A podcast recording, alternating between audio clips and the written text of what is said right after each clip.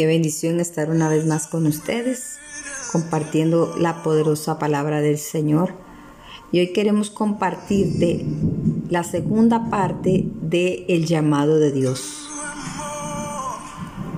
Queremos que cada palabra que compartamos sea de mucha bendición para cada uno de ustedes. Dice la palabra en Jeremías 1.5, antes que te formase en el vientre te conocí y antes que naciese te santifiqué, te di por profeta a las naciones. El llamamiento de Jeremías nos enseña acerca del llamado de Dios para nosotros. Lo primero que quiero decirte es, Dios tiene un plan para tu vida. El llamado de Dios nace en Él y no tiene fecha de caducidad. Mientras vivas, el llamado está vigente y aún al morir, aunque hay un enfoque más en términos de adoración, sigue adelante. Otra cosa que aprendemos es que Dios nos moldea para su propósito. El Señor nos va a formar para su propósito.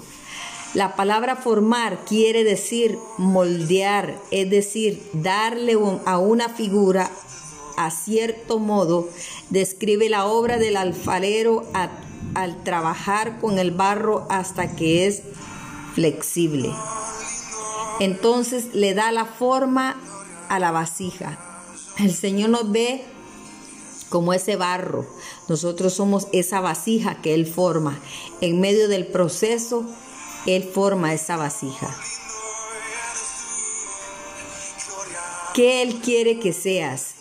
Es la misma palabra que se unió o que se usó en la historia de la creación, donde se nos dice que Dios creó al hombre del polvo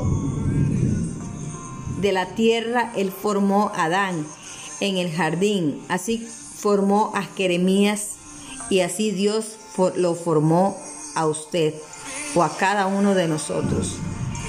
Y a mí, Dios estuvo en tu creación no solo como creador, sino para trazar un plan que tendría dos etapas, una en la tierra y la otra en el cielo.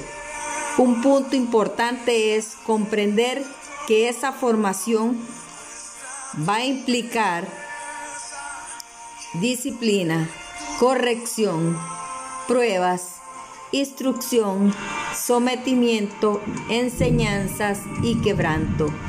A veces no es sencillo para unos en algunas áreas y para, para otros en diferentes áreas o diferentes circunstancias. ¿Qué tenemos que hacer? Someternos como el barro en sus manos y dejar que su propósito siga cumpliéndose en nuestras vidas.